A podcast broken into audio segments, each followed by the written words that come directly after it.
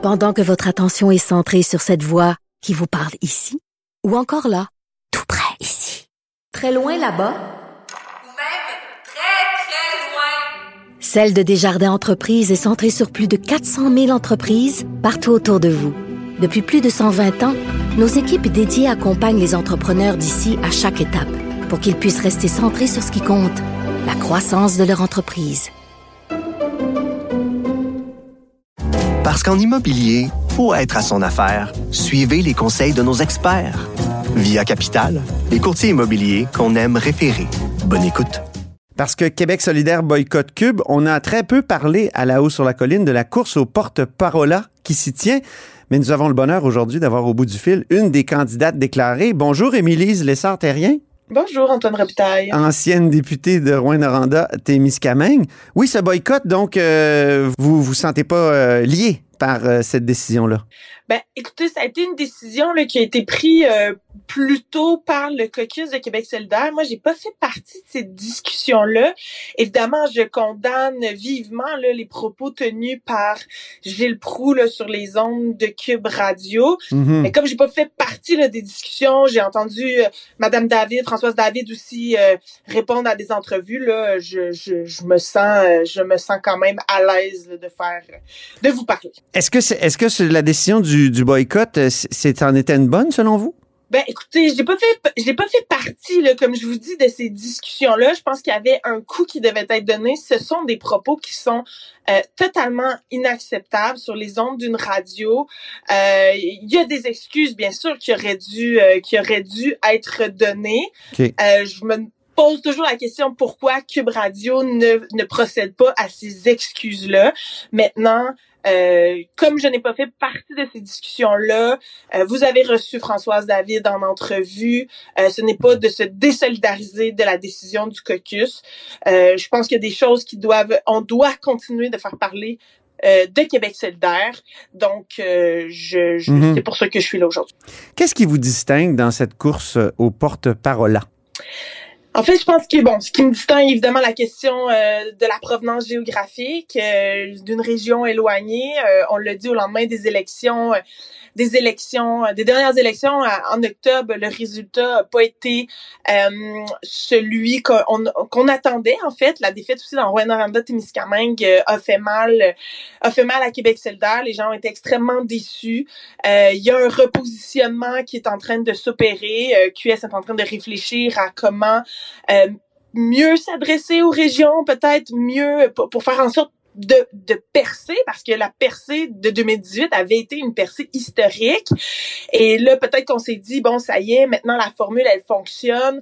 Euh, on est capable d'aller rejoindre des territoires plus éloignés, des territoires en dehors des grands centres urbains. Euh, finalement, le- ce, ce recul-là en 2022 ben, nous amène, nous oblige à avoir des réflexions. Ces réflexions-là, elles ont lieu. Mhm. Maintenant, moi, je pense que peut-être une des prochaines étapes, c'est euh, d'avoir plus de gens qui viennent des régions au sein des instances de Québec solidaire dans les titres, dans les postes officiels.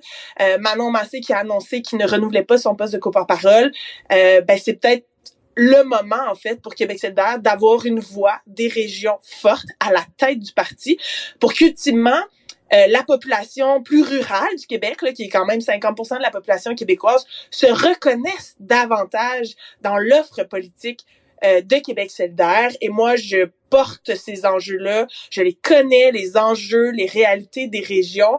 Et je suis une fervente défenseur du projet solidaire. Donc, ces allers-retours-là, pour moi, sont euh, peut-être plus, euh, plus faciles. Faire atterrir les réalités, les enjeux des régions Mais, à Québec solidaire, mais faire aussi atterrir le projet solidaire dans les régions du Québec. mais qu'est-ce qui, euh, euh, qu'est-ce qui résiste en région euh, au, au- au projet solidaire, comme vous l'appelez?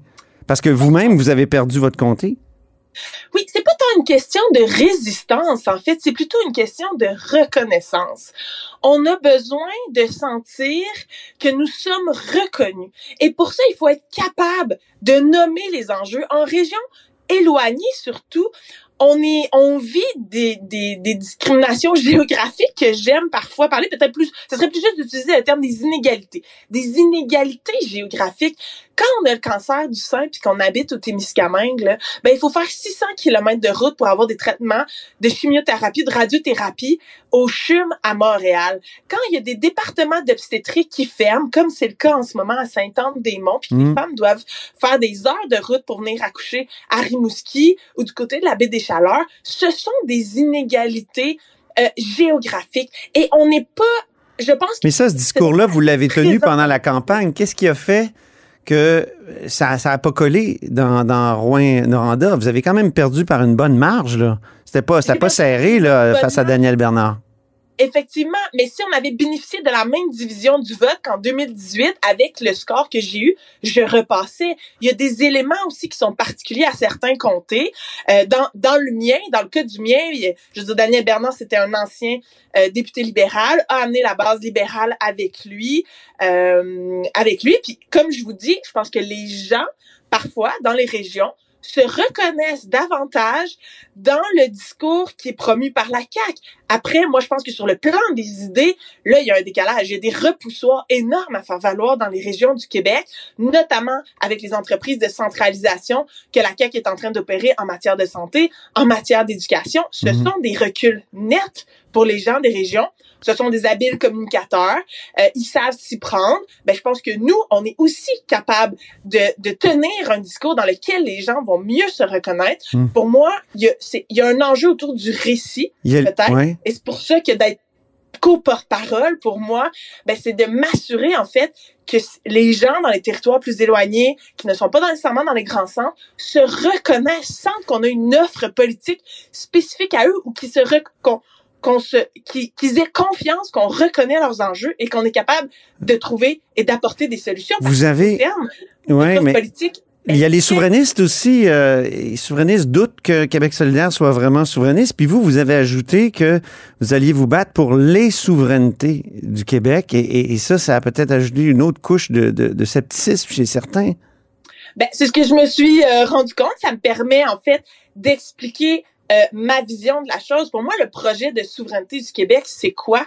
C'est de retrouver du pouvoir. De retrouver du pouvoir localement aussi. Et la journée où le Québec va être indépendant, où le Québec va être souverain, ce qu'on souhaite, c'est que le pouvoir ne reste pas centralisé euh, à l'intérieur de ce nouveau gouvernement-là du Québec qui va être complètement indépendant. Il va falloir que les pouvoirs descendent aussi dans les régions. Parce qu'en ce moment, dans les régions éloignées, parfois, on a l'impression que les décisions sont prises euh, pour nous par des gens qui ne Hmm. comprennent pas ou qui ne saisissent pas nos réalités. Donc, le pro- et- Mais est-ce qu'il n'y a pas un problème avec le nationalisme? C'est-à-dire, vous, est-ce qu'il n'y a pas un problème euh, chez Québec solidaire avec ce qui est nationalisme? On dirait que dans plusieurs discours, puis peut-être au- aussi dans le vôtre avec les souverainetés, on a l'impression que la nation québécoise n'existe pas.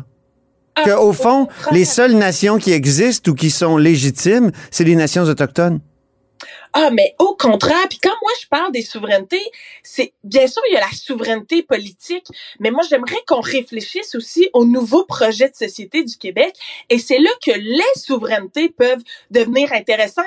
C'est la souveraineté politique, bien sûr, au premier chef, en haut de la liste. Évidemment, la souveraineté politique, mais moi je veux qu'on parle de souveraineté alimentaire, de souveraineté énergétique, Mm. de souveraineté manufacturière. Pourquoi Vous savez que? Robert Bourassa parlait de souveraineté culturelle pour éviter justement la souveraineté politique, de, de multiplier les souverainetés comme ça. Est-ce que c'est pas justement de de, de, pas parler de l'essentiel, c'est-à-dire de, de, séparer du Canada?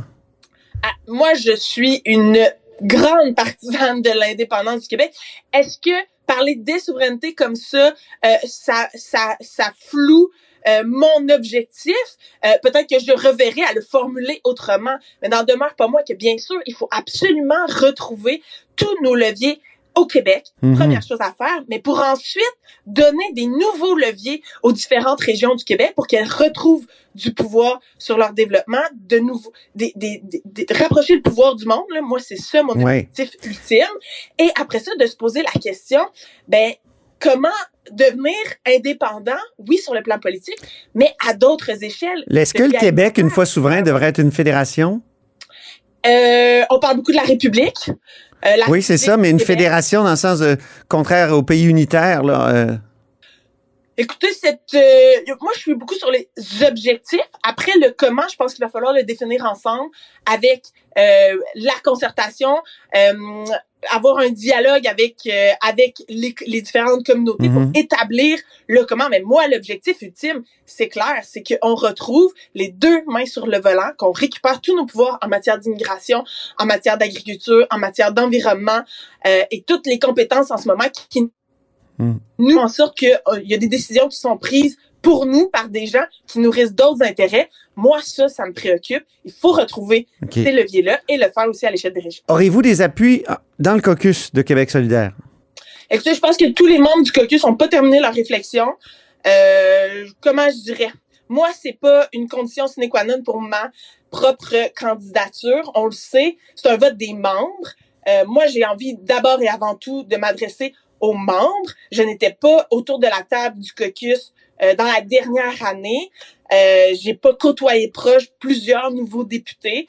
Euh, donc, moi, je ne cours pas après ces appuis-là. Pour moi, euh, j'ai avant tout envie d'investir le terrain des membres. Et je pense que ça, les membres ont le goût de ça aussi. vous savez, à Québec solidaire, il y a quand même une tradition où les membres, on est un parti qui est très démocratique. Ce sont les membres qui prennent beaucoup de décisions. C'est un pouvoir qui, euh, qui est très légitime pour eux, que je reconnais. Moi, j'ai goût de travailler avec les membres, et d'autant plus que comme député, comme porte-parole extra-parlementaire, euh, ça va être avec les associations, ça va être avec les membres, ça va être avec les différentes commissions thématiques que je vais travailler. Donc, moi, pour l'instant, c'est davantage ce terrain-là qui m'intéresse. Il y a déjà eu une porte-parole extra-parlementaire, Françoise David, pendant euh, de 2008 à 2012, si je ne m'abuse. Merci beaucoup, Émilise Le Santérien. Ça me fait grand plaisir. Bonne journée. Bonne journée. Et c'est ainsi que se termine notre émission en ce jeudi. Merci beaucoup d'avoir été des nôtres. N'hésitez surtout pas à diffuser vos segments préférés sur vos réseaux. Ça, c'est la fonction partage. Et soyez au rendez-vous demain, car mes amis du bureau parlementaire participeront à une émission spéciale de La Haut sur la colline. Faut pas manquer ça.